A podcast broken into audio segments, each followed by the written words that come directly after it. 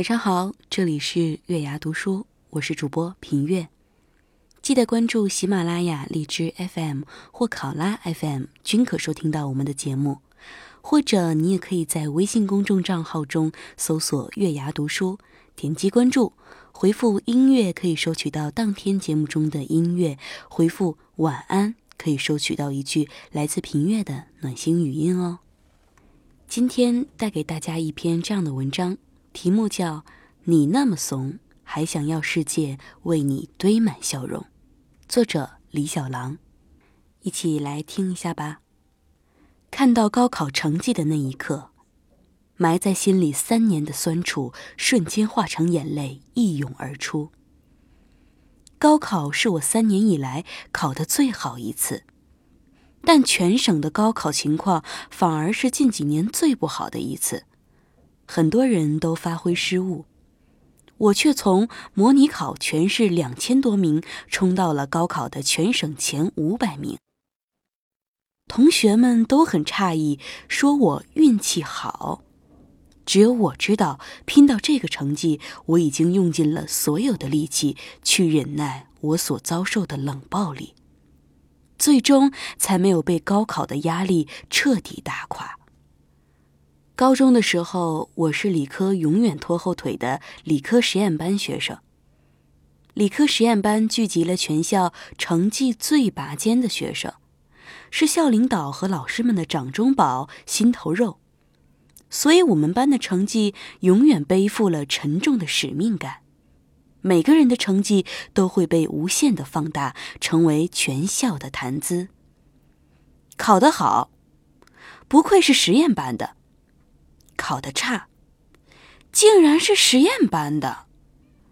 我就属于那种在实验班死命挣扎，再怎么努力也是考得差的那一梯队，自然成了老师的眼中钉、肉中刺。高中最好的哥们儿在班上一直排前几名，高考后我们时常聚在一起回忆高中。每当他用一堆诸如和蔼可亲、耐心、热情等等词汇来形容我们高中老师的时候，我只能皮笑肉不笑的回应：“是吗？哈哈，好吧。”因为在我的高中生涯里，我看到的老师一直是不会笑的，至少笑的时候不是对着我。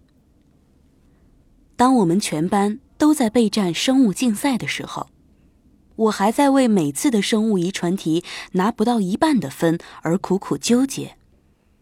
当我们全班的物理平均每次都能稳稳的上九十分的时候，我只能考五十分。当我前后左右桌的数学都上了一百四十分的时候，我才为自己终于考了一次一百三十分暗自庆幸。是我不努力，在放弃自己吗？平心而论，除了成绩上不去，我符合一切传统意义上的好学生的标准。我学习刻苦认真，尊重师长，团结同学，在团队合作中总能成为一个优秀的领导者。但是，仅仅只是成绩上不去，就足以成为老师们不待见我的理由了。每次我尝试向老师请教问题，他们冷漠的脸都会直直的冷在我心里，语气中感受不到一点耐心，脸上却是写满了实验班的同学竟然连这个都不懂的表情。作为班上家庭条件最不好的同学之一，分配助学金的时候，我都会被直接跳过。因为口才不错，我还被班上的同学一致推荐去电台做节目。可是班主任二话不说，当着我的面就把机会给了另一位同学。班上排名前十的同学生病，班主任亲自送到医院，含蓄问暖。我感冒趴在桌上起不来的时候，向班主任请假，他让我自己坐公交到医院打点滴。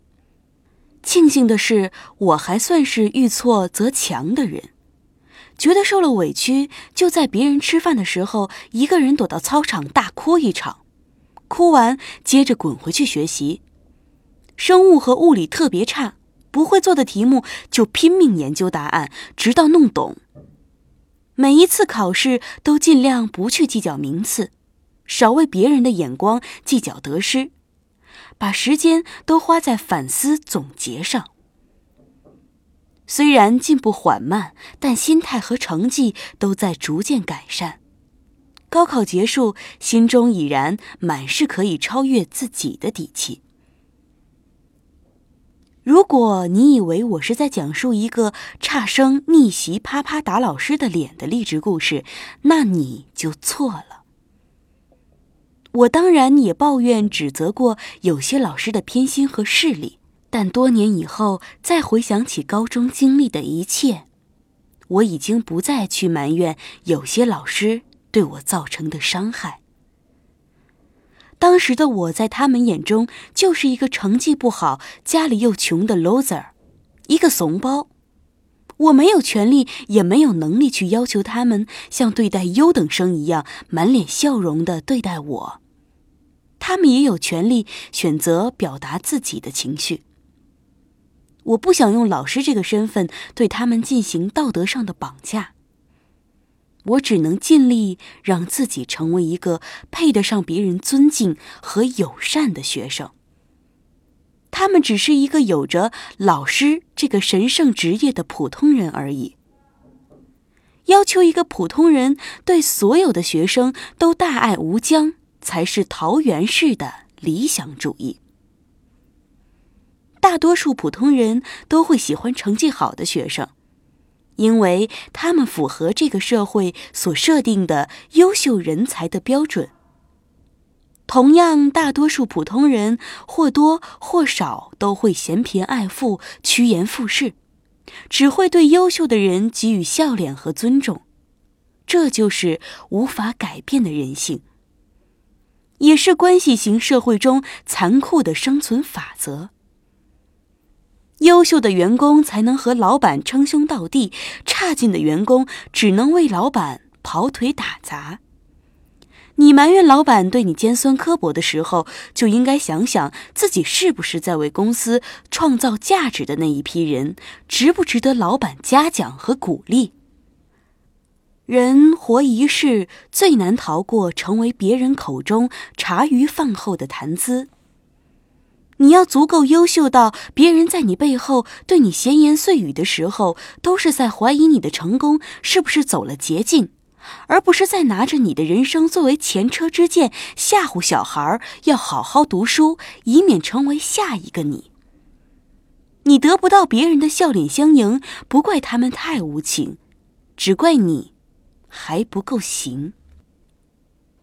要让你的能力配得上你的虚荣。你的优秀配得上你的自尊，你的事业配得上你的骄傲。如果你和我一样笨，那请和我一样努力吧。